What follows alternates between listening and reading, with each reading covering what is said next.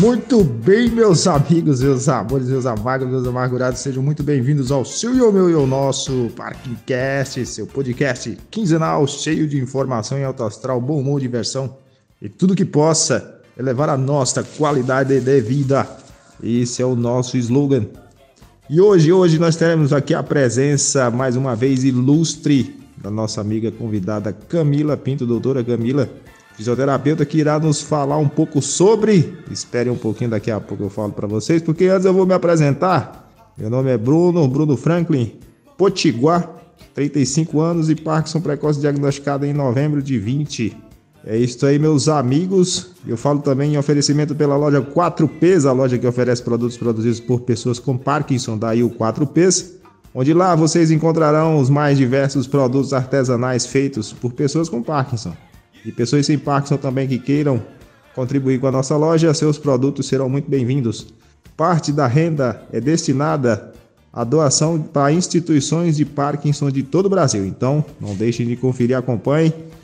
Acessem www.4ps.com.br. Bom, feito o jabá, feito o merchandising, iremos então dar continuidade aqui ao nosso programa dizer para vocês que nós iremos tratar hoje de um tema central que é de suma importância na doença de Parkinson também, que é sobre a marcha, gente. Isso, inclusive nós trouxemos aqui uma autoridade para falar nesse assunto. A doutora Camila também, fisioterapeuta, vai nos falar melhor sobre os guidelines, como que fala? Guidelines, novos estudos, novas pesquisas a respeito da marcha, como melhorar a marcha algumas técnicas, algumas táticas. Então todos estão muito bem-vindos aqui a trabalhar, contribuir, a perguntar e vamos para frente. Sigam-me os bons. Bom dia, bom dia. Quem fala é Alessandra, sou de Joinville, tenho 50 anos, diagnosticada aos 42.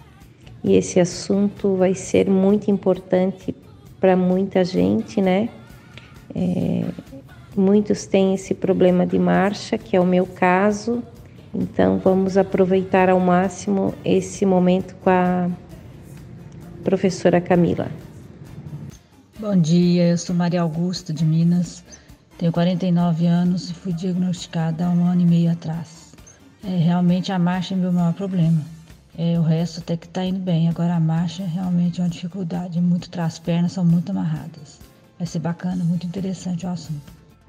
Olá, bom dia a todos. Bom dia, grupo. É, bom dia, amigos, queridos.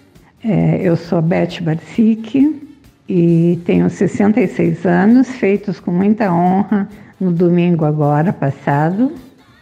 E fui diagnosticada 2018 e 2019 e eu não tenho ainda problema de marcha. Mas devido a um, uma queda que eu tive há uns dois meses atrás, o meu passo mudou devido às dores que eu sentia. Então, eu, eu, eu, vai ser muito bom ouvir a doutora, a doutora Camila, né? Porque eu e minha fisioterapeuta nós estamos trabalhando essas dores e a gente não sabe se meu passo realmente mudou por causa do Parkinson ou por causa das dores que eu sinto, que já estão bem amenas. Eu, particularmente, acho que meu passo mudou devido às dores, porque eu senti muita dor no início. Agora é muito pouquinha, muito leve. Então, Gostaria de ouvi-la, doutora. Quem sabe um esclarecimento ainda maior para mim. Gratidão a todos, tenham um bom dia. Olá, Alessandra. Alessandra, nossa amiga de Joinville, madrinha da 4Ps. Alessandra, que possui o livro Sete Mulheres Me Contam, disponível na loja 4ps.com.br. Pessoal, confiram lá. Alessandra também tem. Bom dia, Maria Mineira também. Maria, que também já apresenta uma certa alteração. Bom dia, Beth. Beth que completou seus 66 anos. Muito parabéns, viu, Beth? Meus parabéns, muitos anos de vida com saúde, é o que eu sempre desejo para todos. Saúde em primeiro lugar, que a gente possa aproveitar bem, porque sem a saúde a gente não aproveita nada nessa vida. E dar o um bom dia a todos vocês, todas vocês que entraram e que não entraram ainda. E eu vou pedir aqui para a doutora Camila se apresentar novamente. Por favor, doutora. Bom dia, que bom estar com vocês hoje, mais uma vez. Essa é a segunda vez que eu participo do Parkingcast. Nós nos conhecemos lá no primeiro Parkingcast sobre evidências da dança na doença de Parkinson e hoje eu já vejo que o grupo cresceu, isso é muito bom. E aí, por esse motivo, eu vou me apresentar novamente para quem ainda não me conhece. Eu me chamo Camila Pinto, sou de Porto Alegre, do Rio Grande do Sul. Sou fisioterapeuta, mestre em ciências da reabilitação e neurologia, doutoranda em saúde e professora voluntária na UFSPA, que é a Universidade Federal de Ciências da Saúde de Porto Alegre. Hoje a gente vai conversar sobre a caminhada, sobre o que, que pode acontecer, as alterações que podem acontecer na caminhada ou na marcha em pessoas que têm o diagnóstico do Parkinson e o que, que a fisioterapia pode fazer para auxiliar. E mais do que isso, o que vocês podem fazer em casa no seu dia a dia quando acontece algum distúrbio da marcha, aconteceu algum episódio que eu preciso fazer alguma coisa para conseguir levantar da cadeira ou continuar caminhando ou evitar uma queda, por exemplo. Então a gente vai conversar sobre tudo isso e ainda também vou trazer sobre evidências e o que, que a ciência fala sobre os possíveis tratamentos dentro da fisioterapia para as alterações da caminhada. Então vai ser muito produtiva a nossa conversa e vai ser muito bom escutar de vocês que são os reais especialistas, né, uh, sobre a doença de Parkinson, são as pessoas que vivenciam e aí eu aprendo, vocês aprendem, essa troca vai ser um ganha-ganha muito legal. Bom, eu queria começar trazendo sobre uma pergunta, né, que me fazem às vezes, que é: todo mundo que tem Parkinson apresenta problemas de marcha? E aí respondendo essa pergunta, não. É a primeira coisa. Todo mundo que tem Parkinson não necessariamente vai apresentar problemas de marcha. Algumas pessoas vão. Isso vai depender da classificação da doença de Parkinson quando a pessoa recebe o diagnóstico, que pode alterar ao longo da doença, então não é uma classificação fixa. Mas alguns estudos trazem, às vezes, duas ou três, até quatro classificações de diferentes tipos de doença de Parkinson que podem impactar mais a marcha ou não. Acredito que vocês já conheçam, né? Relembrando a gente tem uma classificação que é predominantemente com tremor dominante, que é aquela forma que os indivíduos eles vão ter mais tremor de repouso como característica clínica. Tem alguns indivíduos que vão apresentar uma classificação mais como rígido acinético ou acinético rígido, com a rigidez mais predominante. E tem outras pessoas que vão ter predominantemente instabilidade postural, dificuldades no controle postural e do equilíbrio e dificuldades na marcha, que é aqui que se encaixa então essas dificuldades na marcha que podem aparecer. E ainda tem outra classificação que a gente pode considerar como classificação ou não, que seria um misto, né? É uma pessoa que pode apresentar o tremor, que pode também apresentar dificuldade na marcha, enfim, pode apresentar toda essa sintomatologia mas dependendo como aqui a Beth comentou, né, que não percebia problemas da marcha no início e hoje em dia já não sabe se é do Parkinson ou não é, se é um problema ortopédico, por exemplo, né? A Ale e a Maria Augusta já comentaram que percebem as alterações da marcha no seu cotidiano. Então é assim, né? A gente vai tendo diferentes pessoas com diferentes sintomatologias mais presentes ou não. E aí, quando a gente entra nas pessoas que têm, né, realmente e percebem esses problemas na marcha, quais são os principais problemas que podem acontecer, que podem aparecer na marcha? Eu vou classificar aqui com vocês dois principais problemas na marcha que a gente pode observar, que são os distúrbios contínuos e os distúrbios episódicos. Vamos entender cada um deles. Os distúrbios contínuos que acontecem na caminhada, eles são caracterizados pelaquela velocidade de marcha reduzida, pelo passo que começou a ficar menor, mais curto, pelo tronco que começa a se inclinar um pouco para frente. Então a gente tem algumas características que a gente observa visualmente e no próprio corpo, que é o passo reduzido, passo curto e pequeno, uma velocidade que é mais lenta, que por vezes até pode aumentar progressivamente ao caminhar, dependendo se eu quero superar um episódio de congelamento, que é o que a gente vai falar a seguir, a anteriorização do tronco, como eu já conversei. Então, isso tudo, né, o passo, a velocidade, eles vão impactar nesses distúrbios contínuos. E aí existem algumas estratégias para a gente treinar este passo, para aumentar, treinar esta velocidade para ficar um pouco mais eficaz, treinar e ajustar as posições do tronco para conseguir realizar a caminhada. Isso a gente vai falar mais à frente no nosso Parking Cast. Mas esses são os distúrbios contínuos. Aí o segundo que eu comentei são os distúrbios episódicos, que nem todo mundo tem. Algumas pessoas podem apresentar e aí eu quero perguntar quem se sentir à vontade de compartilhar aqui com o grupo e me informar se apresenta esse distúrbio episódico ou não. O distúrbio episódico é o congelamento da marcha, ou freezing da marcha, que a gente pode encontrar também, né, como a terminologia em inglês. É um episódio, né, como o próprio nome já diz, episódico, ele não acontece de forma contínua, como o comprimento do passo, como a velocidade. Ele acontece em algumas situações do dia a dia. Por exemplo, quando normalmente o congelamento aparece?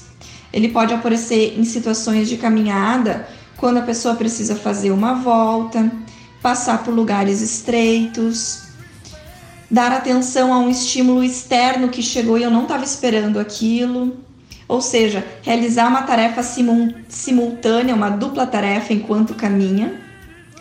Situações que o congelamento podem, pode aparecer. E o congelamento, como o próprio nome já diz, é como se eu sentisse, né, e realmente acontece, os meus pés grudando e fixando no chão. Eu não consigo avançar para dar o primeiro passo. Eu fico parado no lugar, né? É característico de um congelamento dos pés no chão. Os pés ficam fixos e eu não consigo continuar a minha caminhada da forma como eu gostaria. Não consigo avançar e dar o primeiro passo. Ainda quando a gente vai pensar né, em possíveis uh, causas e relações, né, por que, que isso acontece, quando a gente fala de distúrbios contínuos, né, que a gente estava conversando antes, como a redução do passo, da velocidade, alteração no tronco, isso tudo é muito característico da própria depressão de dopamina e de outras moléculas também, que vão alterando né, o sistema e o controle dos movimentos lá no nosso encéfalo. Mas quando a gente fala de distúrbios episódicos, que é o que entra o congelamento da marcha, a gente ainda não sabe muito bem, ainda é bem desconhecida essa fisiopatologia desse sintoma que é o congelamento. Mas algum, alguns pesquisadores, alguns estudiosos falam que pode ser em função de uma, de uma falta, de uma falha na comunicação dos sistemas superiores do cérebro, e aqui entra o córtex motor, né, de uma maneira geral, e os sistemas mais inferiores, que são os subcorticais, como os núcleos da base, que estão bem uh, envolvidos né, na, no, no distúrbio que acontece dentro da doença de Parkinson. Ainda, alguns pesquisadores mostram que o sistema límbico tem uma ação importante nessa alteração e nesse congelamento, sistema límbico para límbico para lembrar, ele está relacionado com comportamento emocional. Então, por exemplo, existe já uma relação entre congelamento e ansiedade, né? Então, A gente ainda não sabe quem, quem vem primeiro, se é ansiedade ou congelamento, mas a gente sabe que existe essa relação. Então, assim, podem ter diversas uh, e complexos sistemas envolvidos por causarem esse congelamento, né, que é esse distúrbio episódico. E o congelamento, ele normalmente ele pode aparecer mais ao avançar da doença, né? Isso é outra coisa que eu não poderia esquecer de falar assim com vocês. Algumas pessoas, raras pessoas, raros casos que apresentam congelamento no início da doença. Algumas pessoas podem apresentar o congelamento ao avançar da doença e outras pessoas podem nem apresentar o congelamento, né? A, a doença de Parkinson ela é heterogênea, então a gente vai ter essas diferentes características e cada um vai ter uma diferente sintomatologia. E aí agora eu queria entrar com vocês e queria perguntar se tem alguém que apresenta esses distúrbios da marcha, da caminhada e que já experienciou ou não, ou já ouviu falar, teve um amigo que teve as situações que acontece o congelamento da marcha. E aí a gente vai avançar um pouquinho nessa discussão. Camila, seja muito bem-vinda mais uma vez, Camila. Que alegria, que prazer e que explanação, hein? Topíssima demais. Inclusive, eu quero levantar aqui, Camila. É, como você bem falou, nós somos os especialistas de fato, né? Em cada um com o nosso Parkinson, a gente sabe bem como a coisa meio que acontece, a gente tenta encontrar mecanismos, medidas para contornar, alternar e aliviar e amenizar esse sofrimento nosso. Bom, você falou aí que existem os tipos de Parkinson categorizados aí, que é muito interessante. O tipo rigidez, acinesia, tremulante, congelamento de marcha e, e o misto. Eu, eu, gostaria, eu gostaria de compartilhar o seguinte. É, eu vejo assim que, por exemplo, eu, eu levanto uma, uma ideia, lógico, Aí a gente estuda, levanta uma tese, uma hipótese e depois vai procurar saber se aquilo tem fundamento ou não e tal. Mas primeiro vem uma imaginação na minha cabeça. Por exemplo, o, o, congelamento é mais observado, me parece, em idosos. Eu queria que você comentasse a respeito disso também. Me parece que o congelamento tem predominância nos idosos. É, o tipo, me parece também que o tipo tremulante, as pessoas que apresentam é, é mais evidente o sintoma de tremor, me parece que é por causa, assim também, pode ser, de uma certa instabilidade. Parece que os neurônios dopaminérgicos, eles não morrem de uma vez, digamos assim. Fazer, falar grosso modo aqui, falar bem no popularzão. Eles não morrem todos de uma vez, eles morrem, eles ficam meio erráticos, meio ali capengas e tal.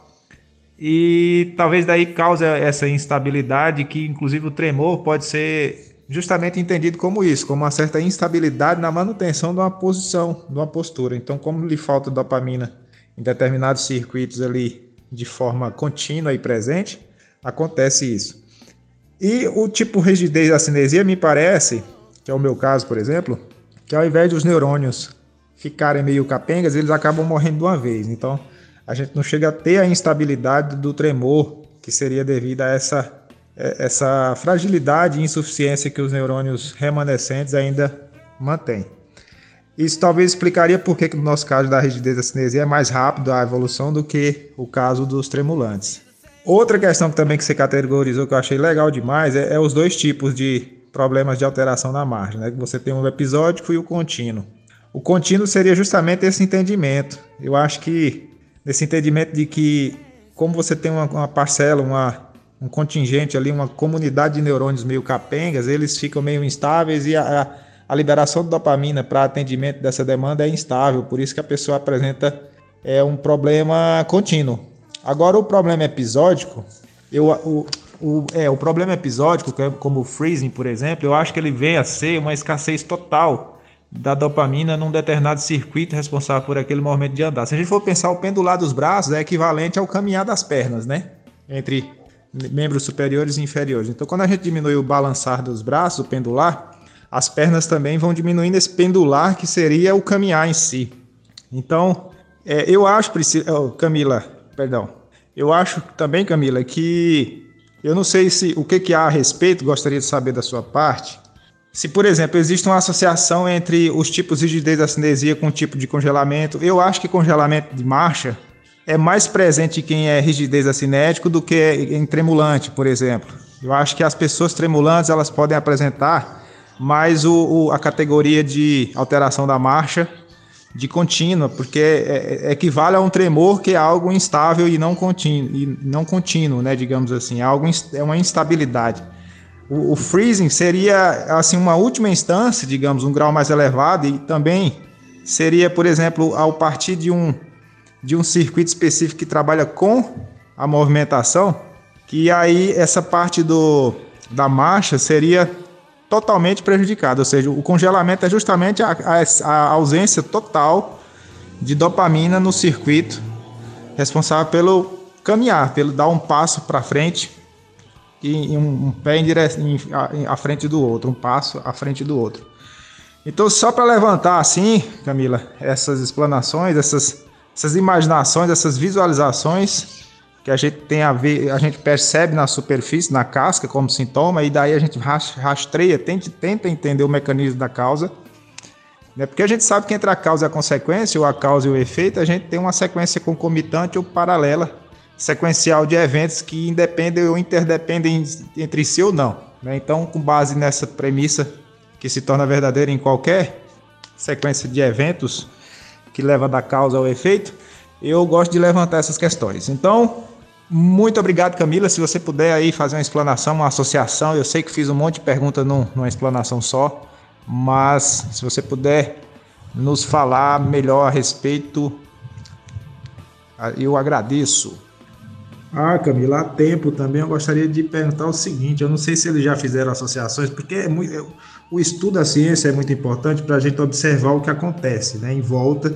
Os sintomas são justamente isso: são os efeitos de consequências de uma determinada causa ou várias causas envolvidas e interrelacionadas. Então, assim, por que, que as pessoas com Parkinson, algumas delas que já têm essa deficiência na marcha, apresentam, por exemplo, festinação ou apresentam, por exemplo, não conseguem sair de lugares apertados ou atravessar uma multidão? Né? O, o que, que se pode talvez imaginar? Por que, que a pessoa não passa numa porta estreita ou num lugar estreito? Por que, o, o que, que faz um lugar estreito dar dificuldade à pessoa atravessar e a pessoa congelar em meio a esse lugar? Então, assim, eu acho que observar esses fenômenos e tentar puxar a causa deles é o que nos faz entender os mecanismos dessa deficiência dopaminética e que vai muito além disso também, que a gente sabe que não se resume apenas a. Doutora Camila, bom dia. É, eu observo que realmente minhas pernas são travadas e tem hora que o pé agarra no chão só de um lado, né? Agarra assim, eu tropeço. É, agora eu percebo assim que correr é melhor que caminhar para mim. Se eu pudesse andar, andar, não, se pudesse ficar só correndo ao invés de caminhando, era melhor. E ao mesmo tempo eu consigo fazer toda a atividade. O mais difícil é só a caminhada realmente. Eu vou colocar aqui uma observação em cima da observação da Maria Augusta. Eu reparei, eu, eu não tenho né, esse problema de caminhada. Mas é, às vezes, por causa da rigidez, eu me sinto desequilibrada, né? É aquele, aquele desequilíbrio. E eu reparei que se você puser um saltinho pequenininho, você melhora a tua caminhada.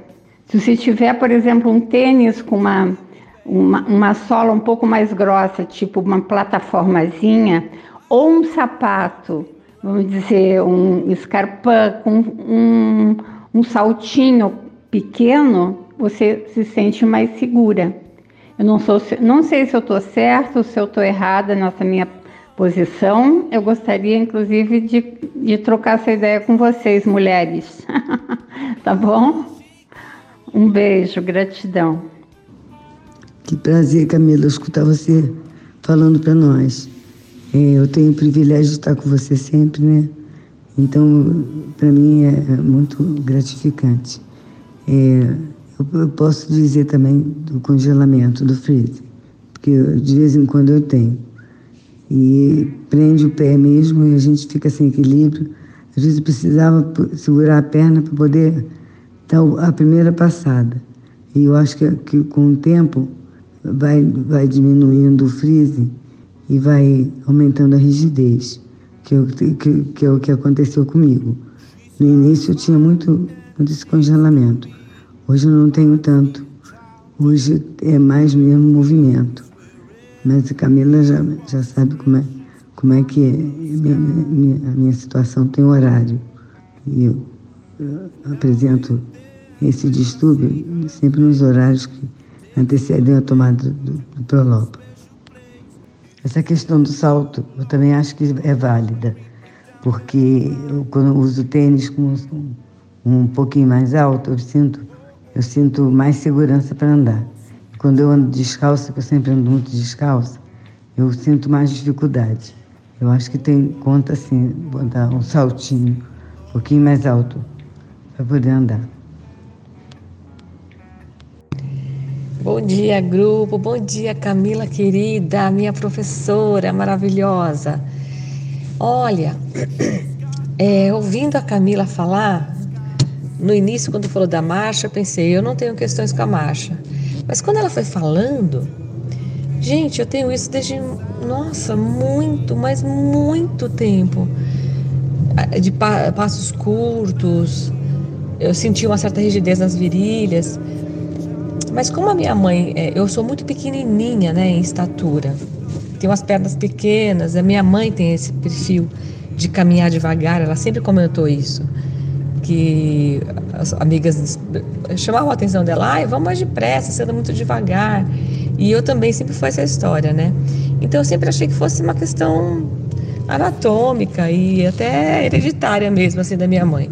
Minha mãe não tem Parkinson, mas de repente tem relação com Parkinson também, né?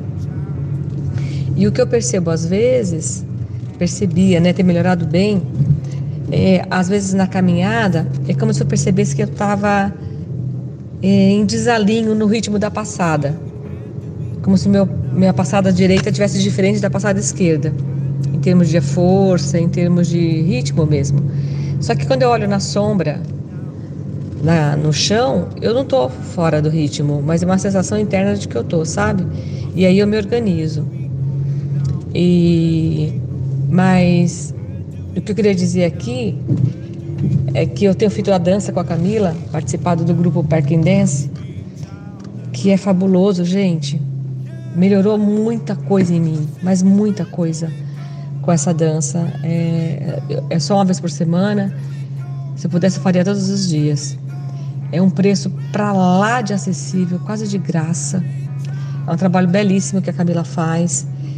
Tem outras pessoas aqui do grupo que participam também, que podem corroborar com o que eu estou dizendo, mas eu percebo que depois que eu entrei com a dança e com as outras práticas, eu agora, vocês falando da marcha, que eu me lembrei dela, mas já não tem mais me chamado a atenção, esse desalinho, sabe? Então a dança é muito importante, demais, em todos os aspectos, né? No aspecto fisiológico, de movimento e a, a questão da, da mente, porque a gente cria imagens na hora, ela fala, imagina uma nuvem, faz um movimento assim, faz um movimento assado, e você cria aquela, aquele movimento na mente, né? Então você está fazendo um trabalho neurológico não só com o movimento da dança, mas com a questão mental também. Então, assim, minha gratidão, Camila, é, tem me ajudado muito e eu super indico, gente, vamos fazer dança com a Camila. É maravilhoso, é maravilhoso. E a, a, a turma que, que participa são meninas fabulosas. Então é isso, assim, eu tenho Parkinson há quase três anos, tremulante, e o que eu percebo, né, da questão do, do, da marcha é isso.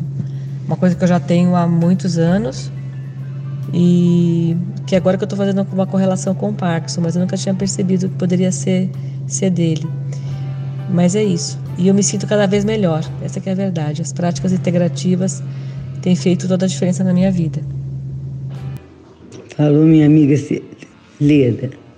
É muito bom mesmo estar com Camila e com vocês.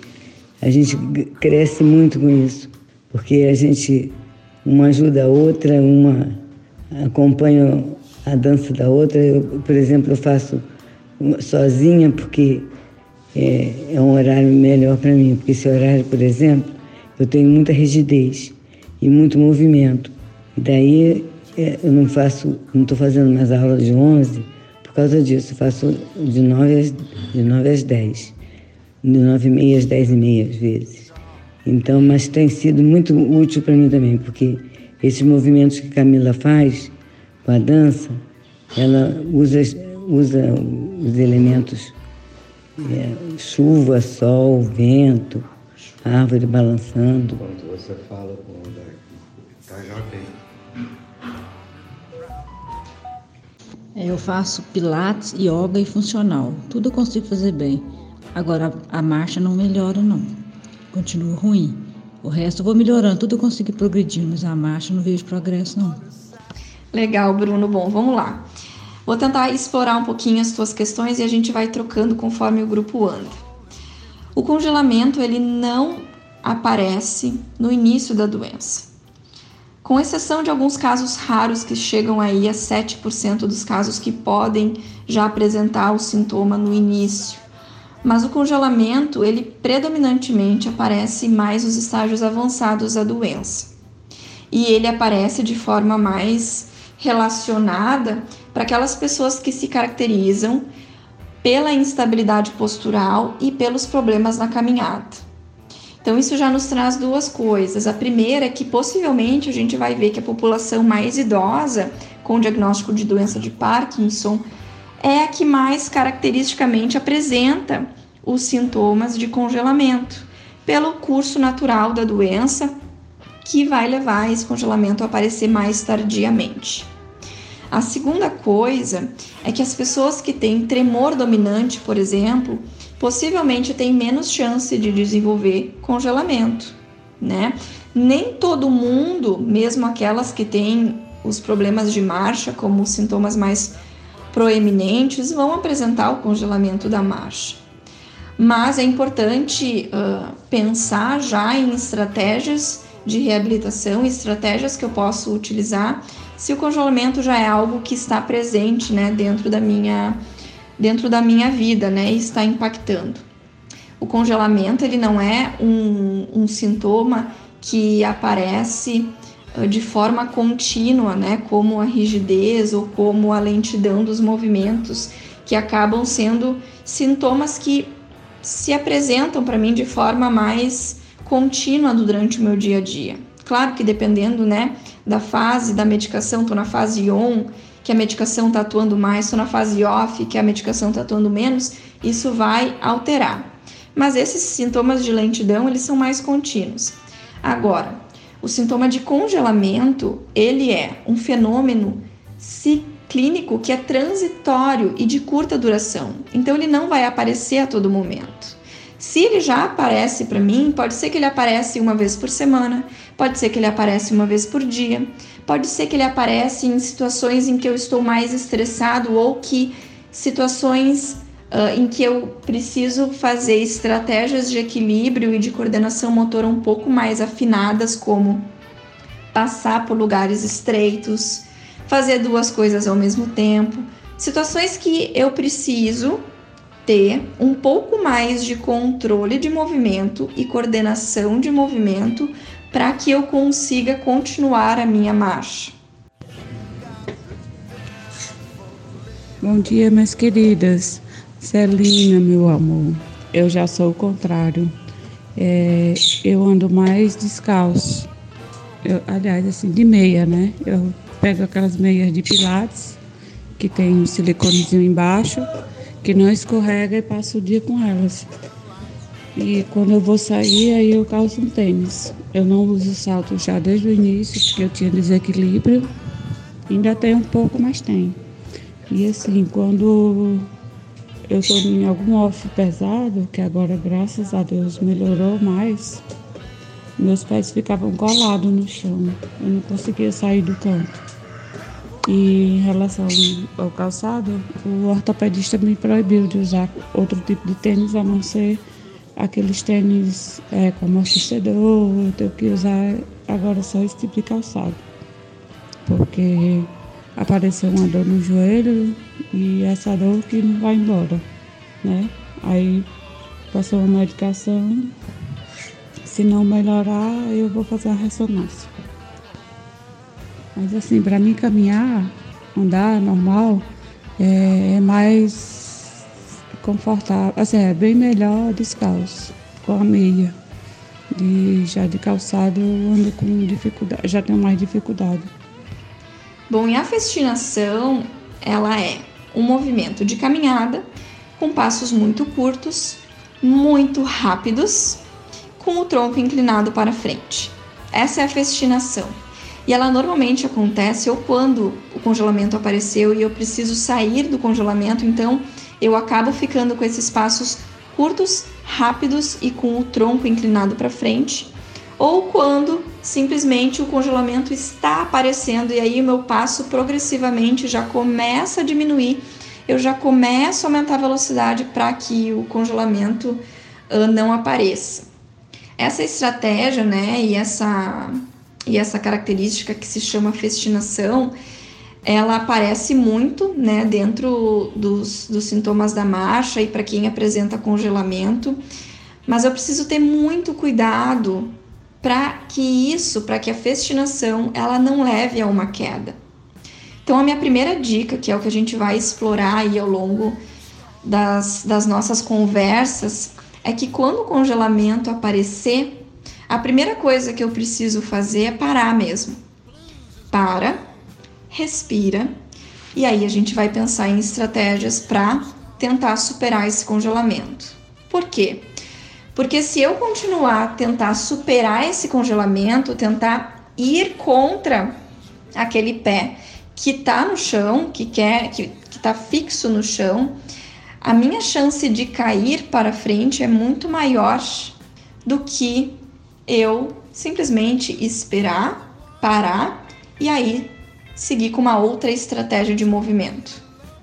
Então, a festinação eu preciso ter muito cuidado, né, para não me apressar quando o congelamento vem, fazer esses passos curtinhos, rápidos e com o tronco para frente, para que não aconteça uma queda.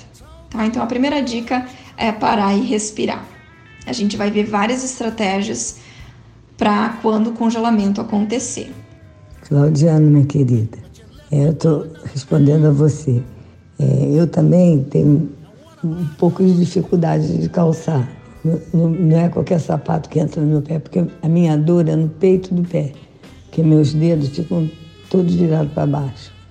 E aí, o que, que acontece? A contração dá e, o peito do pé fica doendo e inchado. O joanete também fica mais protuso. Então, eu, não é todo sapato que eu posso calçar, mas quando eu estou com uma sandalinha da Usaflex, que é Comfort, eu sinto mais alívio, porque o calcanhar fica um pouco mais alto. E, de acordo com o que a gente escutou Dete falar, é, eu acho que, de repente, é uma ideia botar um saltinho um pouquinho, é, uns, uns dois dedinhos mais altinho para a gente poder equilibrar. Eu sinto que para mim é melhor. Mas eu ando também descalço em casa com medo do pilates, porque dentro de casa eu tenho medo de cair também. Já caí muitas vezes. Quebrei o braço, já quebrei o pé. Já caí muitas vezes. Agora, graças a Deus que eu não tenho, não tenho caído, não. Mas é, é difícil, difícil esse congelamento. E o esclarecimento de, de de Camila está sendo muito didático, está muito bom. Parabéns, Camila. Um beijo a todos. Doutora Camila, inicialmente eu fui diagnosticada com distonia no pé direito. Eu acho que isso hoje me atrapalha um pouco porque meus dedos têm dificuldade de tirar os dedos do chão. O pé é tranquilo de sair do chão, mas os dedos não. Então, às vezes eu tropeço. Não sei se consegui me expressar para você entender. A Leda levantou uma questão muito importante. Como saber se o que eu tenho é devido ao Parkinson, né, essa alteração da caminhada que posso ou não ter. É do Parkinson ou não? É de alguma questão ortopédica, alguma questão da própria característica da pessoa às vezes, né? Como algumas falaram, eu tenho já uma característica de caminhar mais lento, mais rápido. A minha mãe, né, Leda? Tua mãe tinha já essa característica de caminhar. Então, como saber se é uma característica pessoal se é uma questão ortopédica ou se é do Parkinson. A primeira coisa é fazer uma boa avaliação com um profissional da saúde. Aqui, como fisioterapeuta, a gente né, utiliza vários instrumentos e questionários e avaliações físicas específicas, especializadas para pessoas que têm a doença de Parkinson. Então, existem alguns questionários, por exemplo, a UPDRS 3 que a gente utiliza, que tem alguns itens que falam sobre a marcha, sobre essa avaliação, sobre a instabilidade postural. Tem alguns testes físicos, como o teste de caminhada de 10 metros, o teste uh, TUG, que a gente chama, que é um teste que já avalia mais do que só a caminhada, como a pessoa levanta da cadeira, caminha, dá a volta por um cone, retorna. Então, a partir desses testes, a gente ainda utiliza, às vezes, uma uh, avaliação por vídeo, né, com uma câmera, para conseguir realmente comparar antes e depois, com, acompanhar a pessoa ao longo do tempo, para ver realmente o que, que está sendo impactado na marcha e tem relação com o Parkinson. Então, esse é o ponto principal. Uma avaliação bem feita né, para a gente conseguir identificar o que, que é do Parkinson ou não.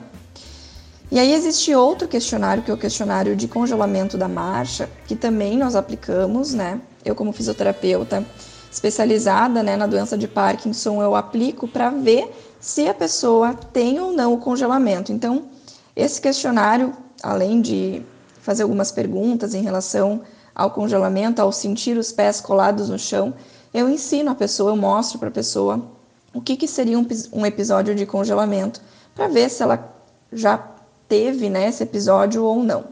E aí a gente vai ter um score final, e aí a gente consegue também acompanhando a pessoa ao longo do tempo e traçando metas para tentar reduzir esses episódios de congelamento o melhor possível.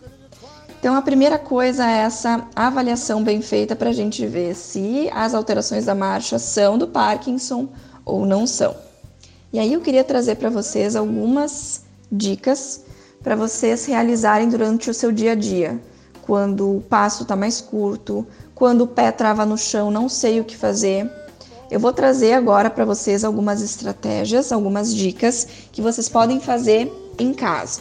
Claro que é super importante treinar isso e o fisioterapeuta vai indicando e educando vocês e mostrando os caminhos e as possibilidades durante o tratamento da marcha, mas essas dicas que eu vou dar vocês podem utilizar em casa e ver qual funciona mais para vocês ou não.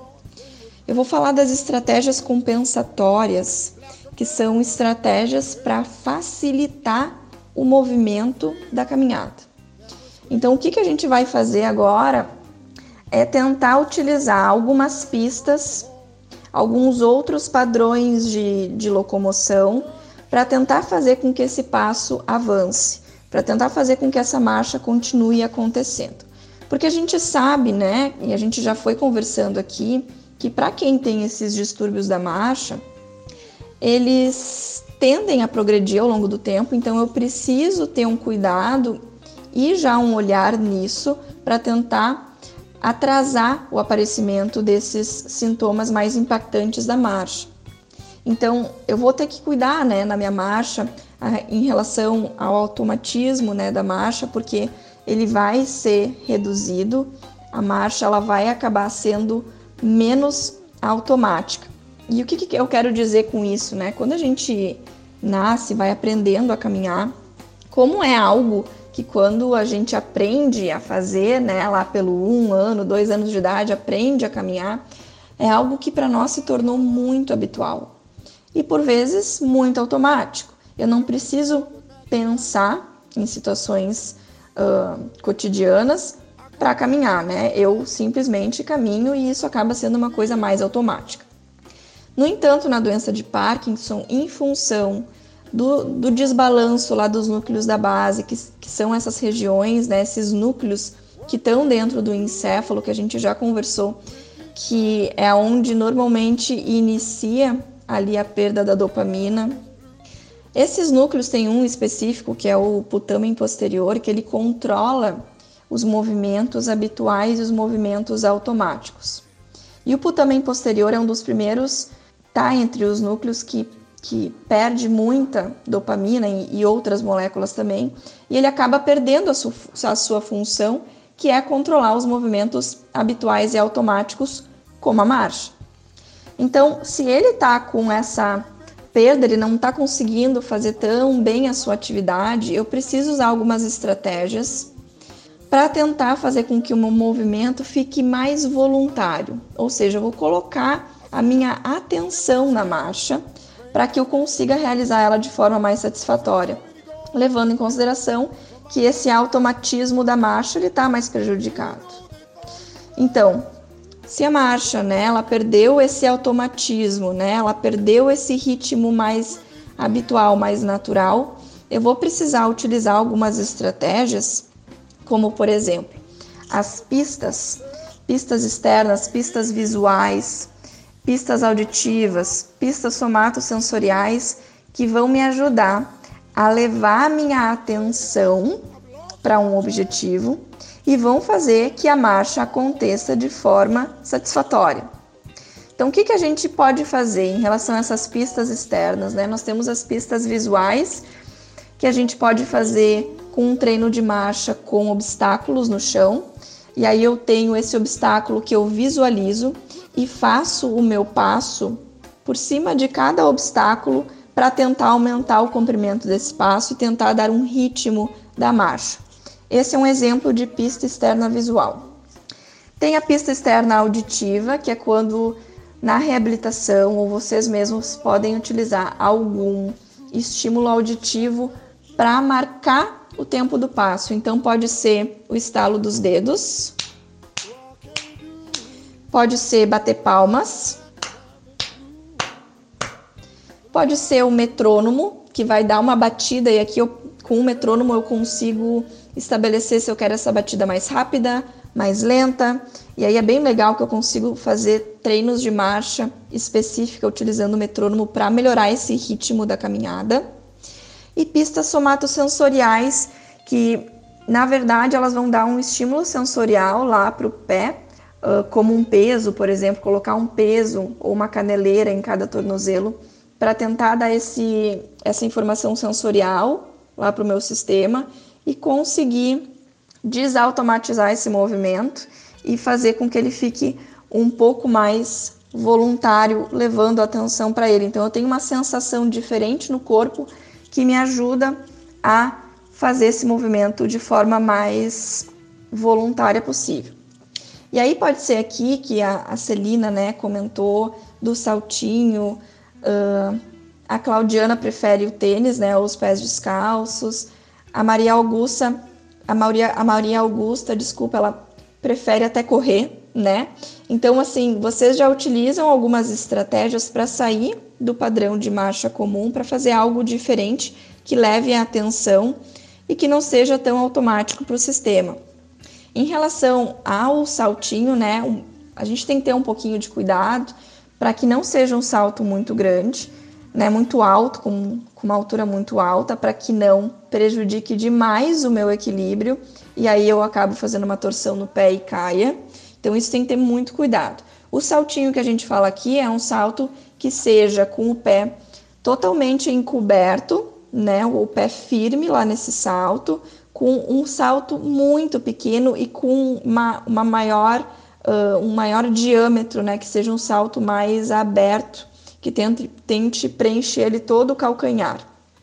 Mas claro, pra, nem para todo mundo isso vai funcionar, né? Às vezes até o próprio tênis assim um pouquinho mais alto atrás já pode ser algo que ajude o movimento, mas eu tenho que ter muito cuidado e tenho que avaliar junto do, do meu profissional da saúde, né, ou meu fisioterapeuta, para ver se aquilo não vai ser algo que vá prejudicar o meu equilíbrio e levar a uma queda, tá? Então, uh, na dúvida, a gente não utiliza o salto para não causar nenhum risco de quedas e nenhum efeito adverso, tá?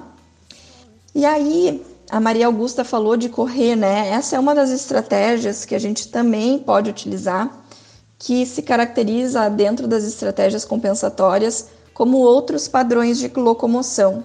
Então, como a caminhada, né, que é um movimento para nós que é mais automatizado, eu vou utilizar de outros padrões que não são tão aprendidos por mim, que não são tão automáticos, para tentar fazer a minha locomoção acontecer. Então aí entra a corrida, entra a marcha lateral, entra a caminhada com passos largos.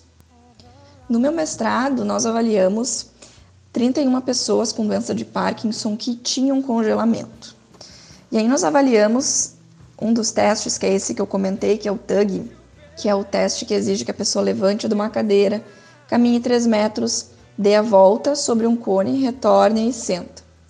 E nós avaliamos por meio de acelerômetro, que é um dispositivo que a gente coloca ali na cintura do paciente que vai nos dar algumas avaliações um pouco mais precisas que a gente não consegue ver a olho nu ou com outros tipos de ferramentas, que é a suavidade desse movimento. Então, quão suave aquele movimento é, né, durante a marcha. E a gente observou que realmente durante o teste, as pessoas que tinham doença de Parkinson e congelamento da marcha e tinham esses sintomas de marcha, né, caracterizadas nesse nessa classificação que apresenta distúrbios da marcha, elas tinham uma redução importante da suavidade, principalmente na hora de fazer a curva ao redor do, do cone, que é normalmente a, o momento que os episódios de congelamento né, a, a, começam a acontecer. Então, isso impacta muito na suavidade do movimento.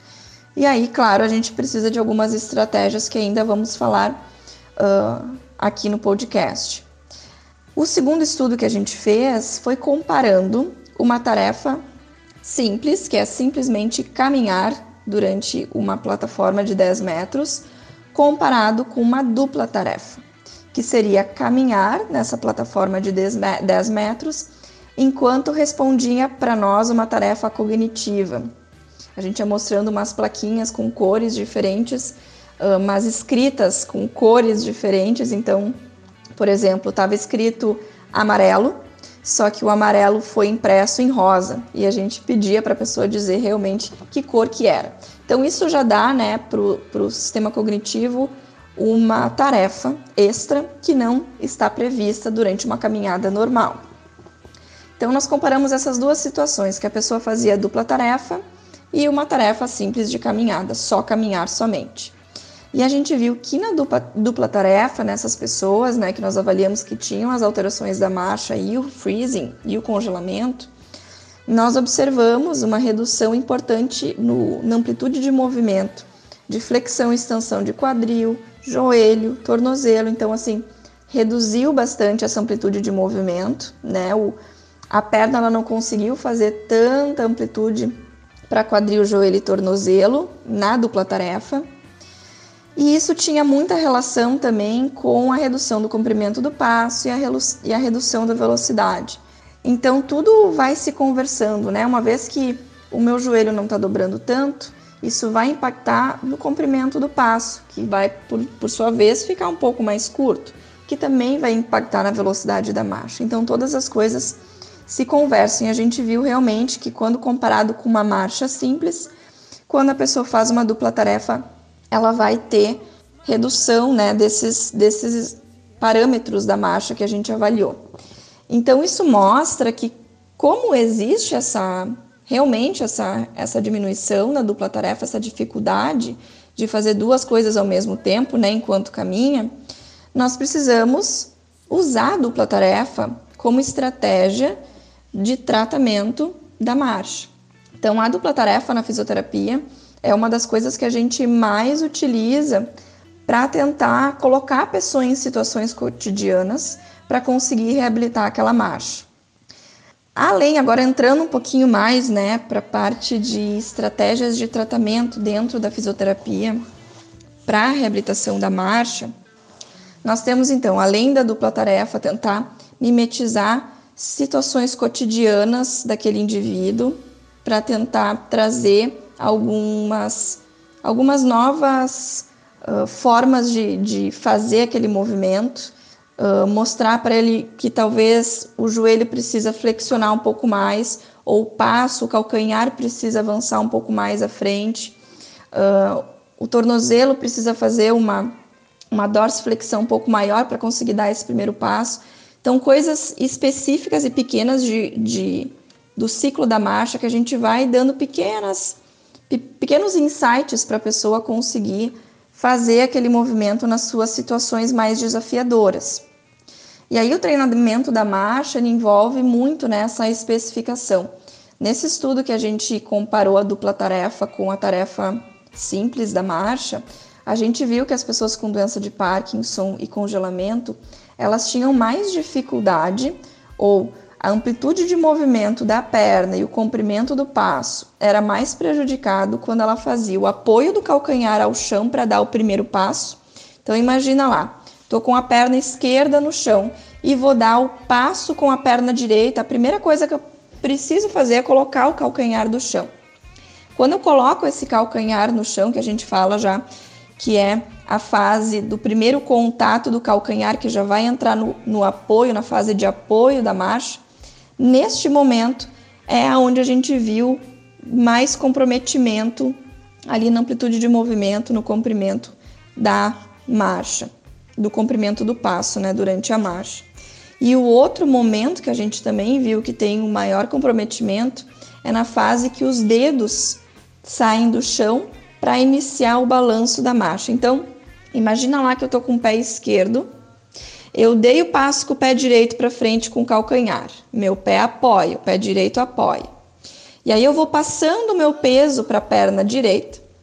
O pé esquerdo que estava lá atrás na fase de apoio, ele vai começar a descolar o calcanhar do chão, vai começar a descolar os dedos do chão. E é justamente nessa fase que o pé esquerdo vai descolando os pés do chão que eu vou entrando numa fase de balanço da caminhada, que a dificuldade também se torna maior, ou seja, amplitude de movimento muito diminuída, e isso vai impactar em todos os outros parâmetros da marcha. Então a gente conseguiu observar a marcha aqui, eu tentei trazer um pouquinho, né, do que, que a gente fala de biomecânica da marcha, das fases da marcha. Nós temos diferentes fases, mas para a gente não aprofundar muito nisso, a ideia que a gente quis trazer com esse estudo é que existem dois, dois momentos específicos durante a marcha que eu preciso ter mais atenção com o meu paciente que tem doença de Parkinson e tem esses distúrbios da marcha. E treinar estes momentos para que ele consiga, durante o seu dia a dia, realizar a marcha de forma mais satisfatória, mais segura e mais efetiva.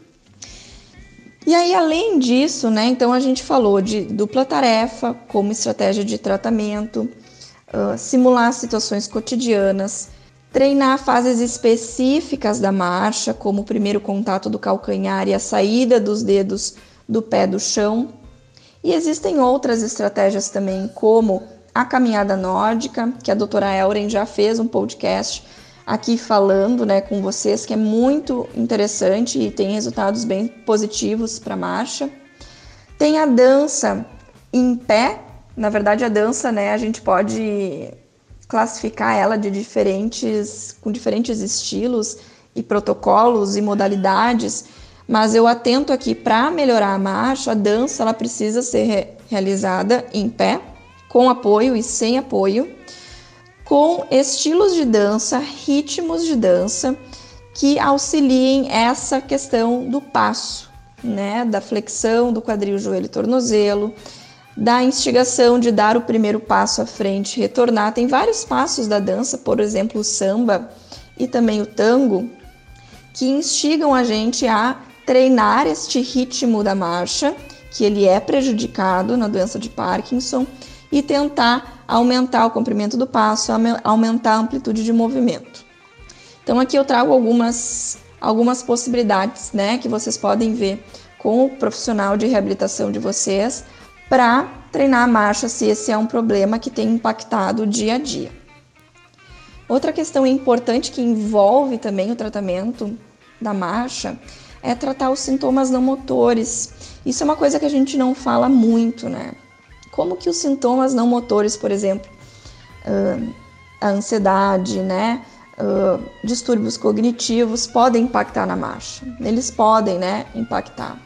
E quando eu tenho estes problemas associados, é muito importante que eu veja um profissional específico nessa área também, para que eu consiga reduzir a minha ansiedade, uh, estratégias de, educativas também para reduzir o medo da, da marcha melhorar a cognição.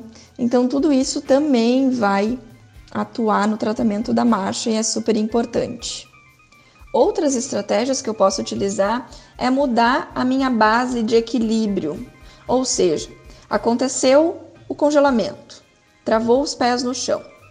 eu vou começar a fazer um balanço lado e outro, para um pé e para o outro, para um pé e para o outro. Uma transferência lateral de peso, que a gente diz. E a partir daí, eu vou transferir meu peso para um dos lados e dar o primeiro passo. Esse balanço lado a lado, com os pés colados no chão, transferindo esse peso lado a lado, pode me ajudar a sair do episódio de congelamento também. Essa é uma estratégia em que a gente muda a base de suporte, a base de equilíbrio.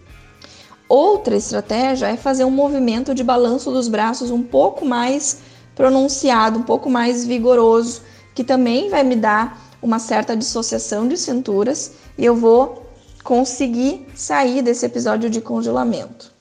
Então aqui eu vou jogando para vocês, né, algumas estratégias e vocês podem conversar com o fisioterapeuta de vocês, podem ver qual que funciona melhor e testando cada uma delas no seu dia a dia para ver quais delas ou qual delas é mais efetiva para cada caso em particular. Então a gente falou do treino de marcha com obstáculos, como uma pista visual, do treino de marcha ou da marcha com estímulos auditivos, com o estalo dos dedos, bater as palmas ou uso do metrônomo pelo fisioterapeuta. Pistas somatosensoriais, como um pezinho no pé ou alguma palmilha também, né, que eu posso colocar lá no meu tênis com alguns uh, estímulos diferentes ali na palmilha, uma sensação uh, somatosensorial diferente ali na minha planta do pé para conseguir sentir melhor esse pé e aí sim levar atenção para minha marcha, isso também pode ajudar. Outros padrões de locomoção, né, como a corrida, a marcha lateral, caminhada com passos longos, mudar o, a base de suporte, como a transferência lateral de peso, né, esse balanço lado e outro, o movimento dos braços. E existem outras estratégias também que a gente pode utilizar, que é a própria mudança do estado mental que eu estou naquele momento. Então, a gente falou já aqui que a ansiedade está muito relacionada com o congelamento, né?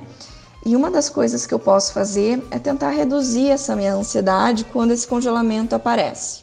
É claro que é muito difícil, né? Eu preciso de treino, eu preciso de motivação e eu preciso de algumas dicas importantes para eu conseguir uh, praticar cada vez mais e incorporar essa, essa mudança de estado mental, né? Então, por exemplo, o congelamento aconteceu, eu estou me vendo muito ansioso naquele momento, estou com medo de cair, eu vou simplesmente parar e eu vou começar, por exemplo, alguns exercícios respiratórios. Vou tentar aumentar o meu tempo de expiração, tentar me tranquilizar e tentar daí sim dar o primeiro passo com toda a calma, tá? Então, essa pode ser uma outra opção para ajudar. O mais importante, assim, né, quando esse congelamento vem, é que a gente não tente fazer tudo, eh, fazer os passos de forma rápida e tentar sair dali o mais rápido possível, porque provavelmente isso não vai ajudar. E aí vocês podem, inclusive, sofrer uma queda. Então, antes de mais nada, apareceu o congelamento, para no lugar, tenta algumas estratégias que a gente vem conversando aqui e aí sim dá o passo à frente, tá? É mais seguro do que simplesmente eu tentar sair daquele congelamento e começo a festinação e aí posso levar uma queda. Então, vamos utilizar algumas dessas estratégias durante esses episódios que podem acontecer, né, de travar os pés no chão. E aí me contem, me mandem mensagem se algum deles funcionou, se não funcionou, o que, que poderia tentar. Conversem com os profissionais da saúde de vocês, com seus fisioterapeutas. E aí a gente vai trocando também, né? Porque isso muito parte da experiência de cada pessoa, né? O que, que vai ou não funcionar para essa pessoa. A última dica que eu vou dar aqui, dentre diversas que vocês vão poder encontrar, eu tive a oportunidade de, de participar junto com a minha orientadora de doutorado, a, pro, a professora doutora Aline Pagnussá, da escrita de um capítulo de livro que é só sobre estratégias compensatórias da marcha na doença de Parkinson. E esse capítulo ele vai sair ano que vem na editora Artimed. Mas aqui já vou trazendo para vocês algumas dicas, né, que a gente já conhece assim e pode utilizar. E a última delas é a pista interna, que na verdade é uma instrução interna que eu posso fazer para mim mesmo. Então eu vou pensar em contar os passos que eu vou dar. Pode ser de voz alta, mas nesse caso eu posso contar mentalmente, né? Um, dois, três, quatro, cinco. Vou contando esses passos dentro lá da minha mente e vou tentando ver se isso funciona para eu levar o meu ritmo da marcha de novo. Outra coisa que eu posso pensar é em elevar bem o joelho para conseguir dar o passo à frente. Então eu vou pensando, eleva o joelho, eleva o joelho, eleva o joelho, eleva o joelho, né? E dicas que, né, que eu já fui falando várias aqui agora, mas essas são algumas dicas de pistas internas, de instruções internas que vocês podem utilizar tanto a contagem interna quanto essa instrução de subir o joelho. Também pode ser outra possibilidade para auxiliar na marcha de vocês. Tá? Então, essas são algumas das estratégias compensatórias, tem várias aqui. Não é possível decorar todas de uma só vez, mas eu instigo vocês a irem tentando algumas e me contem como, como tem sido utilizar elas durante o seu dia a dia. Todas essas possibilidades de locomoção podem me ajudar a superar o meu episódio de congelamento. Então, por exemplo, travou os pés no chão. Uma das coisas que eu posso fazer é fazer uma caminhada com passos largos, ou seja, eu vou dar o meu primeiro passo muito mais largo do que o normal e vou continuar até eu conseguir superar o episódio de congelamento e seguir para minha caminhada. A marcha lateral é outra possibilidade. Ao invés de eu fazer os passos à frente, eu vou tentar dar um passo ao lado e ver se eu consigo sair desse episódio, desse, desse episódio de congelamento. Eu não sei o que, é melhor, se, se entrar para escutar você ou dançar, porque está uma, uma, uma maravilha a explanação. Muito técnica, muito didática, está ótima, tá? Ninguém, acho que ninguém vai ter dúvida não. Vai aprender muito com você. E eu estou muito honrada por isso. Beijo. Camila, que fantástica sua apresentação, sua explanação, as estratégias para melhoramento da marcha. Nossa, mais bem explicado, impossível. Todos aqui nós, nossa, eu adorei, adoramos. E uma pena que o tempo nosso é escasso, a gente não consegue estender mais, mas a gente vai te convidar para mais encontros, mais, mais bate-papos, pela tamanha autoridade e competência com o qual você trata os assuntos. Mas eu gostaria de dizer, pedir para você, Camila, por favor, mandar os seus contatos, a forma como as pessoas têm de poder acessar você, poder ter acesso a você. Então nos diga aí. Muito obrigada, pessoal, pelo convite. Eu fico à disposição para quem tiver alguma dúvida e quiser entrar em contato comigo. Pode me encontrar também pelas redes sociais, arroba Camila N. Pinto no Instagram. E Espero que as dicas tenham ajudado vocês e nos vemos numa próxima, então. Até mais. Eu gostaria de agradecer mais uma vez a presença aqui de todas, a participação de todas, especialmente da doutora Camila. Nossa, que privilégio, que prestígio ter as informações da doutora Camila aqui conosco. Então, fomos. Fui!